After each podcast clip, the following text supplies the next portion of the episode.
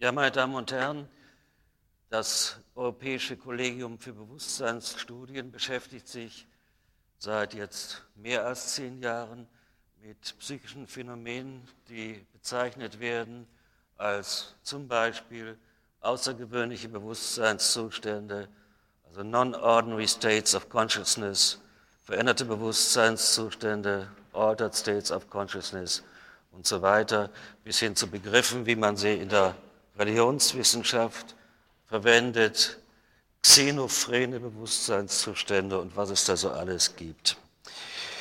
Ich befürchte nun, dass ganz unterschiedliches gemeint sein kann, wenn man solche Bezeichnungen verwendet, sei es in der Fachliteratur, sei es im wissenschaftlichen Diskurs wie auf diesem Kongress.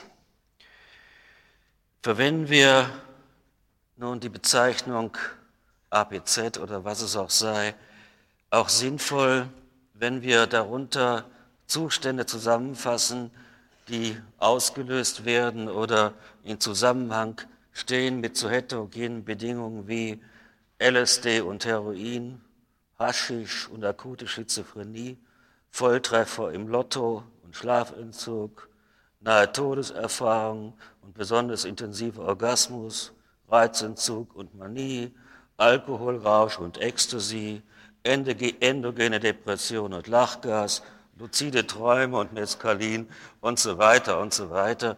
Und diese Liste ließe sich problemlos jetzt fortsetzen.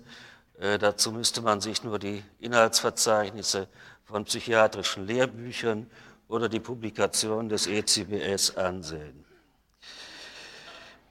Das heißt also, Begriffe wie APZ, VWB und so weiter sind also sehr vage in ihrem Umfang und so vieldeutig, dass eine Verständigung erschwert wird. Es gibt zwar Versuche, APZ auf sehr abstraktem Niveau präziser zu definieren. Den meines, letztens, meines Wissens letzten Versuch dazu habe ich 94 gemacht auf der Grundlage der Literatur. Ich bin mit diesem Definitionsversuch aber so unzufrieden, dass ich Ihnen den hier erspare. Und letztlich laufen solche abstrakten Definitionsversuche immer darauf hinaus, dass man sagt, ganz trivial, APZ sind also anders als das normale rationale Wachbewusstsein.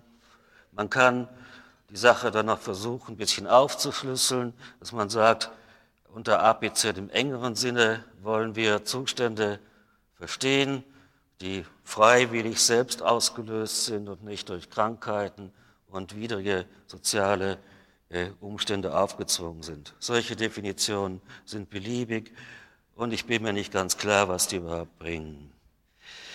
Insgesamt heißt das, dass uns eine unermesslich große Fülle von ein ganzer Kosmos von psychischen Zuständen gegenübersteht, der sich mehr oder, die sich mehr oder weniger vom normalen, rationalen, mittleren Wachbewusstsein unterscheiden. Und das macht eben, wie anfangs gesagt, den Diskurs über außergewöhnliche Bewusstseinszustände so schwierig. Ja, ist das jetzt ein spezielles Problem bei der Erforschung, der psychologischen Erforschung von außergewöhnlichen Bewusstseinszuständen? Ich glaube nein. Ich glaube, ähnliche Probleme haben wir in allen Wissenschaftsbereichen. Überall steht uns eine sehr, sehr große Fülle an Phänomenen gegenüber, äh, wobei das von der Frage des Abstraktionsniveaus abhängt, wie groß man diesen, diese große Fülle betrachten will. Und damit wir uns jetzt überhaupt in der Welt zurechtfinden können, dass, damit wir überhaupt miteinander kommunizieren können, und damit wir Voraussagen machen können, und das ist ja wohl ein wesentliches Ziel der Wissenschaft, da bleibt uns wohl nichts anderes übrig, als Ordnungsprinzipien, Klassifikationen einzuführen. Das machen zum Beispiel die Atomphysiker, wenn sie ihren Teilchenzoo, weiß nicht, was es da alles gibt, äh, in das sogenannte Standardmodell hereinpressen. Das machen die Chemiker so, äh, wenn sie da ihr mit ihrem periodischen System der Elemente und anderen Dingen. Das machen die Botaniker so mit Taxonomien, die auf Linné zurückgehen. Die Zoologen machen, die Zoologen machen was ganz Ähnliches, die Theologen auch. Ähm, die Mediziner, die Mediziner haben dann die International Classification of Diseases, jetzt in der Version 10 äh, oder DSM-3R, indem man so die Krankheiten da so schubladisiert. Äh, die Entwicklungspsychologen unterscheiden verschiedene Phasen der Entwicklung. Äh, die Ethnologen gruppieren die Ethnien zu sogenannten Cluster nach ihrer Ähnlichkeiten. Und die Philosophen schließlich, die ordnen erkenntnistheoretische Meinungen zu Schulen, wie etwa den Phänomenologen, den Neopositivisten oder den kritischen Rationalisten und so weiter und so weiter und so weiter. Das ist also durchgängiges Problem in allen Wissenschaften. Wir müssen da irgendwelche Ordnungen schaffen, damit wir uns überhaupt in dieser Welt zurechtfinden können. Und wie sieht es jetzt mit den außergewöhnlichen Bewusstseinszuständen aus? Und hier haben wir ganz verschiedene Ansätze. Einmal eben den Ansatz von Roland Fischer, mit seiner Kartografie und so weiter. Und ich habe jetzt in den letzten Jahren versucht, einen anderen Ansatz zu verfolgen, und zwar einen dimensionalen Ansatz, wie er sich zum Beispiel in den empirischen Persönlichkeitstheorien von Ising und Kettel bewährt hat. Das heißt, es ist ein Ansatz, in dem es um graduelle Unterschiede und nicht um Kästchen geht. Und ich will jetzt im Folgenden äh, so kurz wie ich es eben kann, äh, den Stand dieses Ansatzes berichten und äh, auf mögliche Weiterentwicklungen hinweisen. Angefangen hat diese ganze Sache bei mir mit einer mit Selbsterfahrung. So in den, vor 25 Jahren hatte ich bereits meine ja, so zwei Dutzend Erfahrungen mit Mescalin hinter mir, die zum Teil auch veröffentlicht sind.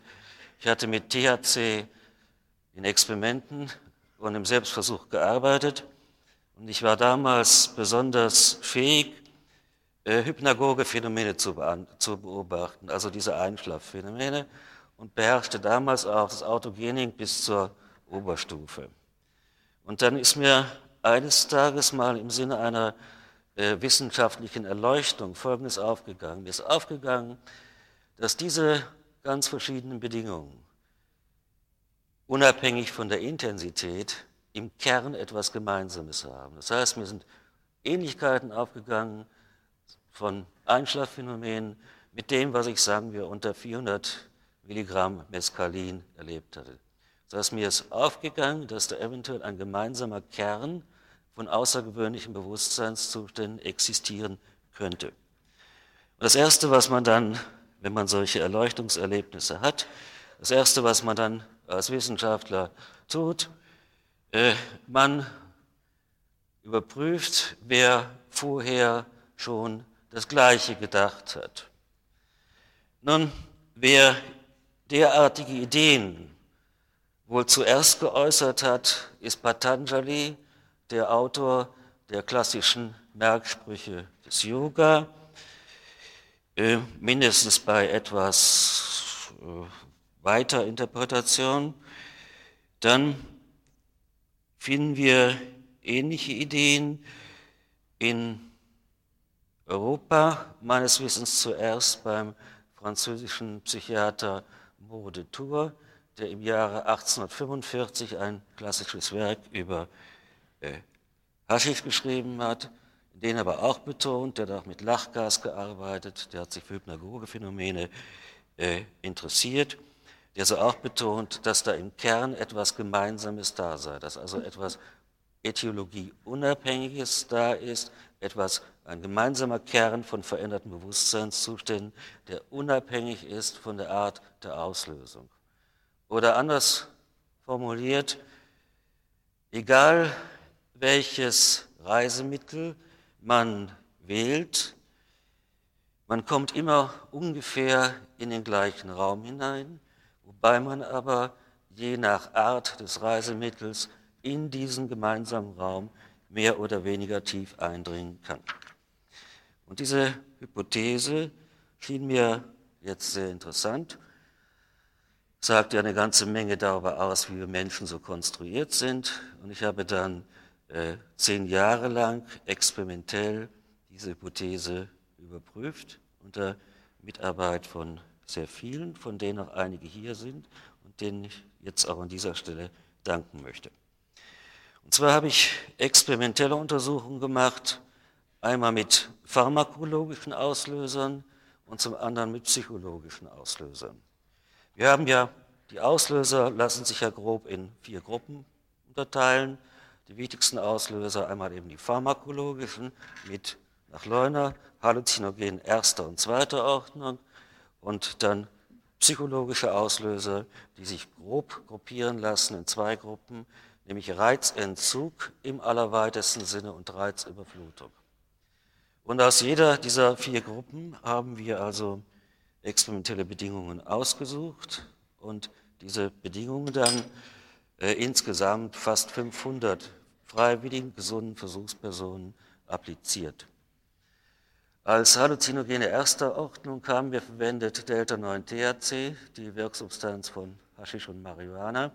Also wir haben mit der Reinsubstanz gearbeitet, DMT, NN-Dimethyltryptamin, Psilocybin als Halluzinogene erster Ordnung.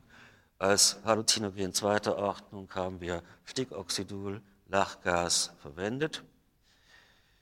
Äh, aus der Gruppe der psychologischen Auslöser wurden folgende Verfahren untersucht. Wir haben klassische sensorische Deprivation gemacht, also Reizentzug. Äh, Details kann ich aus zeitlichen Gründen nicht eingehen, sonst kommen wir gar nicht mehr zum Mittagessen. Dann äh, mit dem EEG haben wir Hypnagoge-Phänomene, also Einschlafphänomene, gefischt. Unsere Versuchspersonen mussten also versuchen, in der EEG-Kabine mit Elektroden auf dem Kopf einzuschlafen und immer wenn ein bestimmtes Muster kam, dann haben wir die geweckt und haben die dann befragt, äh, Mädchen, Junge, was hast du denn jetzt gerade Schönes erlebt? Von den äh, autohypnotischen Verfahren haben wir vor allen Dingen autogene Training in der Oberstufe untersucht. Die Reizüberflutung bestand aus sehr variablen Stimuli. Äh, um es kurz zu machen, wir haben also Filme, zum Beispiel sehr affektiv berührende Filme, äh, mit Sonderbewilligung des Staatsanwaltes ein Hardcore-Porno aus Dänemark importiert, einen Karate-Film genommen. Und was ist da? Dann haben meine Studenten, die es gemacht haben, einen Schlachthof, einen Film gedreht. Und das Ganze haben wir dann zerschnetzelt, äh, zerschnitten so in Sachen von, 1, von 0,5 bis 1,5 Sekunden, das Ganze wieder zufällig zusammengemischt mit den Geräuschen sind wir genauso vorgegangen. Und wenn man sich das eine Stunde lang anguckt, dann äh, hat man einen veränderten Bewusstseinszustand. mehr, mehr als die Kontrollgruppen, mehr als die Kontrollgruppen, die das ganze, diese ganzen Filme direkt hintereinander kriegten. Ja? Es, ist also, es liegt also daran, äh, dass Verlaufsgestalten plötzlich abgebrochen werden und dann macht dieser Kasten eine Eigenproduktion, gleich veränderter Bewusstseinszustand. Es muss übrigens nicht sehr affektiv sein. Wenn man Heintje morgens um sieben ist die Welt in Ordnung so zerschneidet und zusammen passiert genau das Gleiche. Okay. Und dann, und erfasst wurde jetzt, erfasst wurde jetzt die Effekte retrospektiv nach dem Versuch mit einem Fragebogen. Das heißt, die Leute haben dann nachher den Fragebogen ausgefüllt, was sie während des Experimentes sei es Kontrollbedingungen, Experimentalbedingungen, da erlebt haben. Das ist eben dieser Fragebogen APZ. Äh, den habe ich konstruiert, indem ich aus der Literatur mal alle Fragebögen, vor allen Dingen aus Amerika, Lincoln, Langs, Inventory und so weiter, genommen habe, äh, dass ich Beschreibungen von veränderten Bewusstseinszuständen in Statements umgebaut habe und natürlich aufgrund von äh, eigenen Erfahrungen. Und ich bin dann schließlich bei 158 solchen Statements gelandet, die mit Ja oder Nein beurteilt werden konnten. Und was dann kam, das war ja fast ein Jahr Rechnen am Computer mit komplexen, multivariaten statistischen Verfahren, die ich Ihnen ganz bestimmt jetzt ersparen will. Wie sieht das Ergebnis jetzt aus?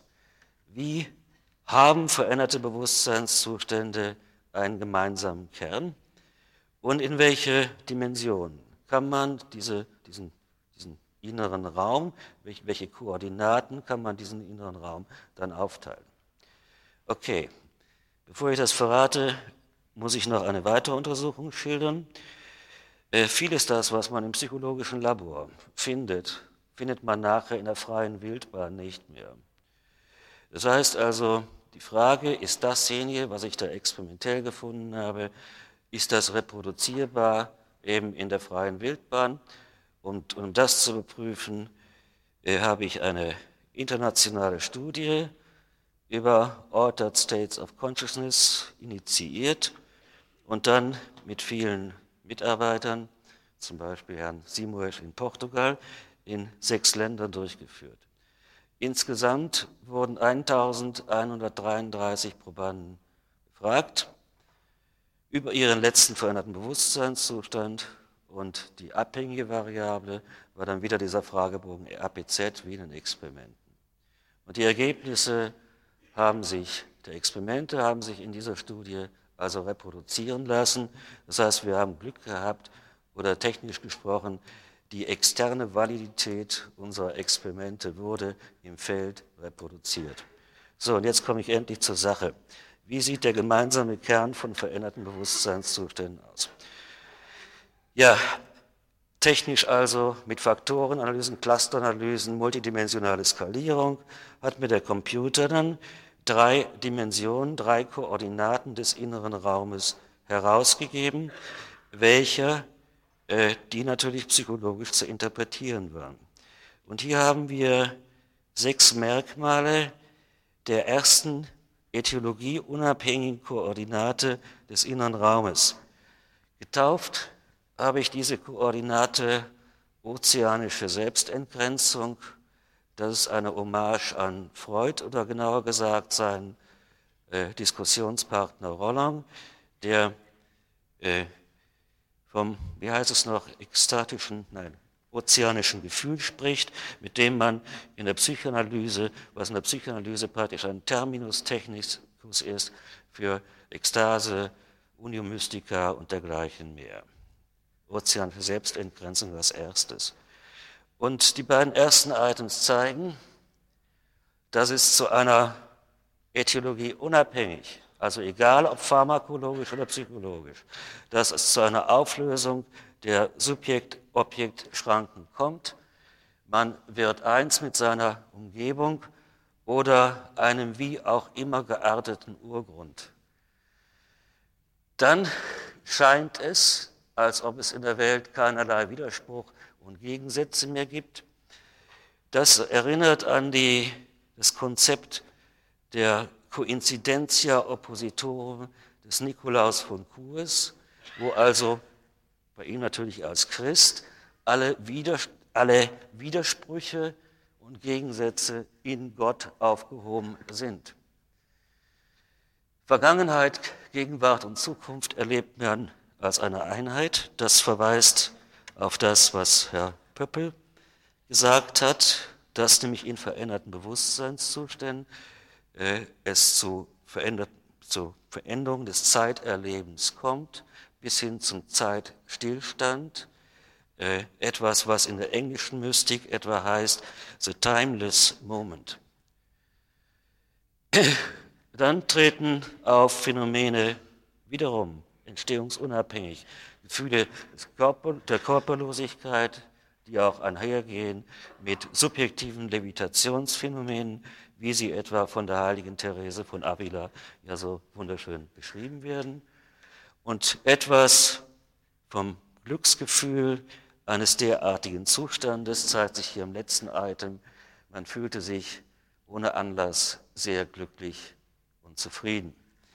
Wenn man an das Essay von Huxley aus den 50er Jahren denkt, Heaven and Hell, dann ist das natürlich hier Heaven. Ist klar, was als nächstes jetzt kommt. Jetzt kommt natürlich die Hölle. Die Hölle habe ich getauft, angstvolle Ich-Auflösung, Dread of Ego. Dissolution. Und Sie sehen, die Items hier beschreiben einen sehr unangenehmen Zustand. Fühlt sich gequält, hat diffuse Ängste, man hat keinen eigenen Willen mehr, fühlt sich wie gelähmt, es kommt zu einem Gedankenabreißen, wie wir sie etwa von schizophrenen Patienten erkennen. Und statt mit der Umwelt, statt dass man mit der Umwelt verschmilzt oder einem wie auch immer gearteten Urgrund, ist man jetzt in diesem Zustand von der Umwelt noch mehr getrennt als sonst durch eine, das Gefühl einer unsichtbaren Angst. Wenn das dominiert in einem veränderten Bewusstseinszustand, dann reden Drogennehmer vom Bad Trip. Das war also jetzt die Hölle. Und das Letzte, was wir da noch haben hier, das sind die Visionen. Getauft habe ich das visionäre Umstrukturierung. Wir haben also Visionen, Halluzinationen, egal wie Sie es nennen wollen, die anfangen mit sehr einfachen, amorphen, wir sehen von Helligkeiten Lichtblitzen, Farben. Das dritte Item ist dann schon interessanter. Es ist Auftreten von regelmäßigen Mustern, die als Formkonstanten bezeichnet werden. Das sind dann Spiralen, kaleidoskopartige Bilder und dergleichen mehr. Auch also äh, wie Bilder, wie sie Herr Fischer am Schluss dann da gezeigt hat. Also Formkonstanten, die treten Kultur und Auslöser unabhängig überall auf, diese Formkonstanten. Und wenn es sowas wie Archetypen tatsächlich geben sollte, behaupte ich, das sind die Archetypen. Dann kommt, dann sieht man, dann kommt es aus so szenischen Halluzinationen, das ganze Szenen wie ein Film ablaufen, äh, wobei der, uns der Inhalt dieser szenischen gegenständlichen Halluzinationen im Gegensatz etwa zu Herrn Leuner äh, nicht so sehr interessiert hat. Der Inhalt ist aber nach unseren Erfahrungen sehr geprägt von der Lebensgeschichte der Leute, auch ihrer situativen Situation. Und das geht hin. Und derartige szenische Halluzinationen sind natürlich auch vom ganzen kulturellen Umfeld, von der Epoche, in der man lebt, geprägt. Äh, so gibt es etwa Berichte über die Visionen der katholischen Heiligen im 17. Jahrhundert. Äh, tja, was war da los? Da hatte man gerade Schießpulver erfunden und was dann passierte ist, die äh, Engel kämpften da mit den Teufeln, nicht mehr mit Lanzen und Schwertern, sondern mit Schießgewehren. So weit geht das also dann. Gut, und als letztes, was wir haben, Dinge des Alltags bekommen eine besondere Bedeutung. Das sind also Bedeutungsveränderungen, äh, wie ich sie zum ersten Mal massiv vor, mein Gott, das ist bald 35 Jahre her, unter Mescalin erlebt habe. Was in meinem vierten Semester, Mescalin war damals noch einfach von der Merck per Post zu beziehen, unter 400 Milligramm äh, Mescalin erlebt habe. Dann sehe ich also auf dem Kaffeefleck auf dem Kissen unter Mescalin, in dem Kaffeefleck ist mir klar geworden, was Meister Eckhart mit der Istigkeit meint. Bitte sagen Sie, verlangen Sie nicht von mir, dass ich das jetzt hier definiere. Das kann man nur erleben. Und vermutlich ohne dieses Erlebnis, was für mich eine große Bedeutung gehabt hat, äh, ohne dieses Erlebnis hätte ich, wäre meine wissenschaftliche Forschung wohl in andere Richtung gegangen und ich stände jetzt nicht vor Ihnen. Ja, was kann man jetzt mit diesen Skalen da anfangen? Man kann also jetzt in einem dreidimensionalen Raum veränderte Bewusstseinszustände in Bezug auf diese Dimension messen, mit angebbaren Messfehler. Man kann also den Leuten jetzt LSG geben, Ecstasy, Fragebogen ausfüllen, die Items entsprechend aufaddieren, normieren und dann haben, dann haben wir also ein Profil für solche äh, Bedingungen wie LSD und MDMA. Das, habe ich, das will ich Ihnen mit einem Beispiel hier zeigen. Hier haben wir eine Untersuchung über LSD 15 Leute und MDMA 23 Leute. Das ist nicht experimentell. Das ist, äh, wie es vor ein paar Jahren in der Schweizer Szene verwendet wurde. Und da kommt also dabei heraus, ist immer der gleiche Maßstab hier, egal wie ich das jetzt gemacht habe, soll ja keine Statistikvorlesung werden. Und da zeigt sich also, dass MDMA sehr, sehr viel, einiges mehr an ozeanischer Selbstentgrenzung produziert als LSD. Das wäre das hier. LSD macht mehr Angst als MDMA und LSD macht entschieden mehr visionäre Umstrukturierung als äh, äh, Ecstasy. Und solche Profile kann man jetzt für alle möglichen Bedingungen aufstellen. Wir haben eine Datenbank mit etwa 2000 Trips drin und ähm, mit 40 oder 50 äh, verschiedenen auslösenden Reizkonstellationen. Und ich könnte also jetzt ein derartiges Profil für alles Mögliche da aufzeichnen. Also so die veränderten Bewusstseinszustände innerhalb dieses dreidimensionalen obliken Raumes quantitativ miteinander vergleichen könnte. Ja, der APZ hat sich mittlerweile zumindest in Europa durchgesetzt. Er existiert in zehn verschiedenen Sprachen und das führt natürlich zu einer gewissen Vereinheitlichung der Forschung auf diesem Gebiet. Es gibt jetzt auch noch eine verbesserte Version, äh, messtechnisch verbesserte Version, eine sogenannte OAF, der das gleiche misst wie der APZ, nur eben um einiges genauer. Das ist ganz kurz, ganz kurz der Stand der Dinge. Herr Leuner guckt mich schon an, dass ich bald aufhören soll. Deshalb, äh, äh, ja, der Rest nur ganz kurz. Weshalb ist dieser Ansatz, dieser dreidimensionale Ansatz unbefriedigend? Ich jedenfalls empfinde ihn als unbefriedigend. Und das aus folgendem Grunde. Außer den Äthiologie unspezifischen Dimensionen, die ich genannt habe, haben ja wohl, existieren ja wohl auch äthiologiespezifische Dimensionen. Zum Beispiel zu postulieren wäre nach der Definition von Leuner von Halluzinogenen zweiter Ordnung, dass sie dazu noch, als was eher spezifisch, eine Bewusstseinstrübung machen. Das fällt hier in meinen drei Dimensionen heraus. Dann ist ja auch noch zu erwarten wahrscheinlich, dass manche Bedingungen, wie zum Beispiel Reizentzug mit weißem Rauschen, äh, akustische Halluzinationen machen, die dann spezifisch wären und dergleichen mehr. Das heißt, man müsste neben den drei Dimensionen, die Ethologie unabhängig sind, auch noch mindestens die beiden weiteren hypothetischen Dimensionen Bewusstseinstrübung und, nennen wir es, akustische na, Alteration, sonst irgendwie überprüfen. Dazu existiert, ist von uns ebenfalls ein Fragebogen konstruiert worden.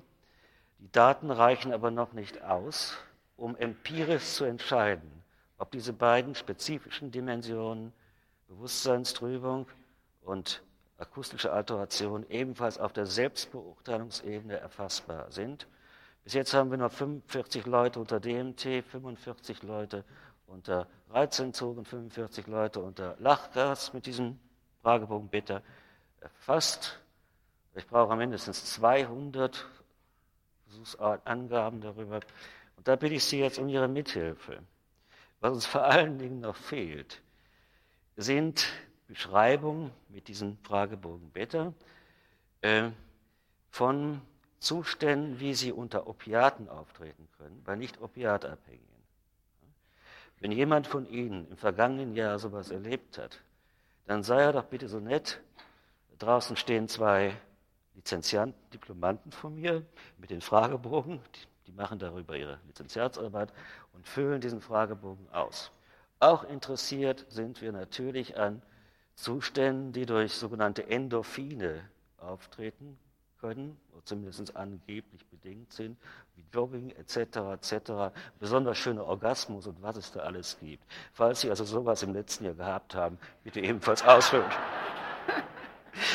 Gut, und nehmen wir an, nehmen wir an, nehmen wir an, es gäbe diese beiden Dimensionen, die ich hier theoretisch postuliert habe.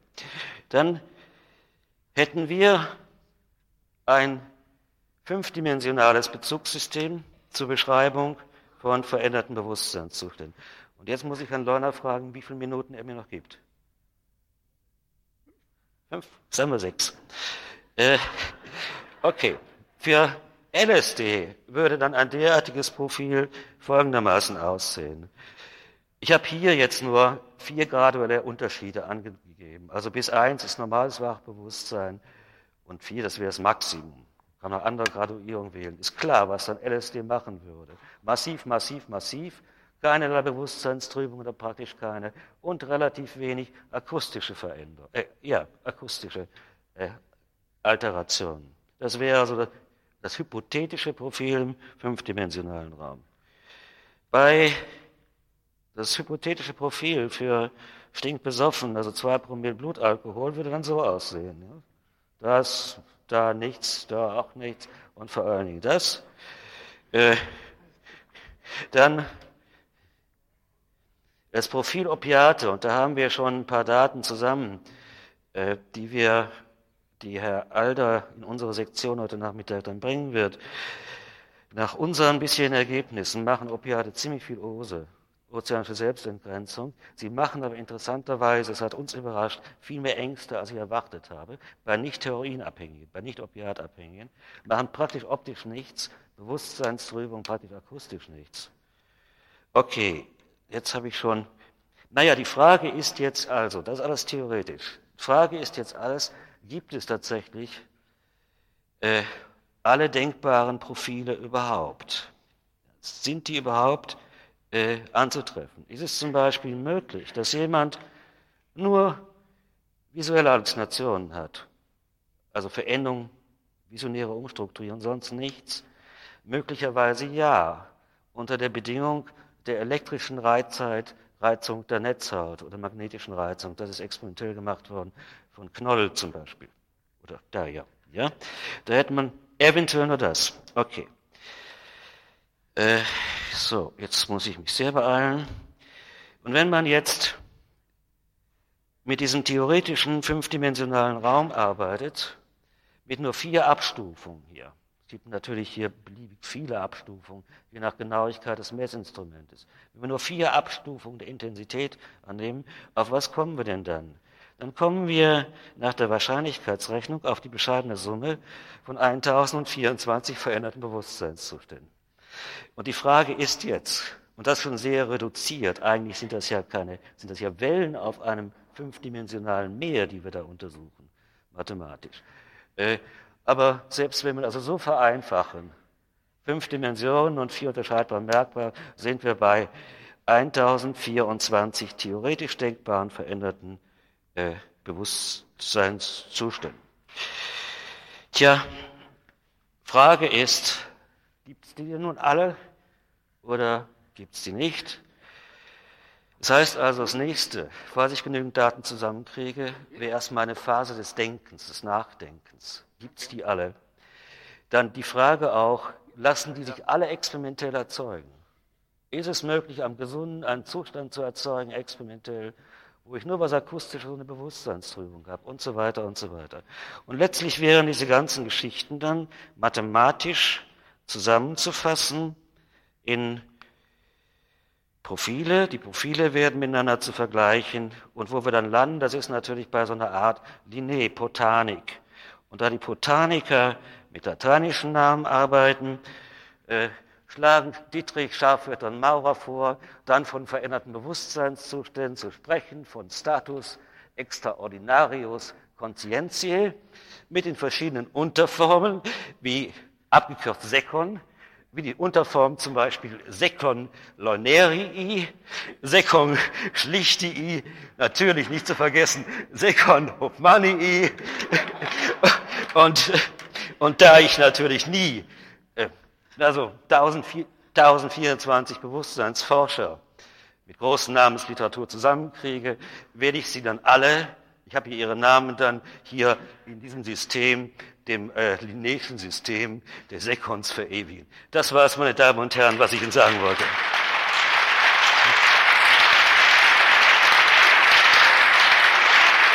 Einen Moment bitte, einen Moment, einen Moment, einen Moment bitte.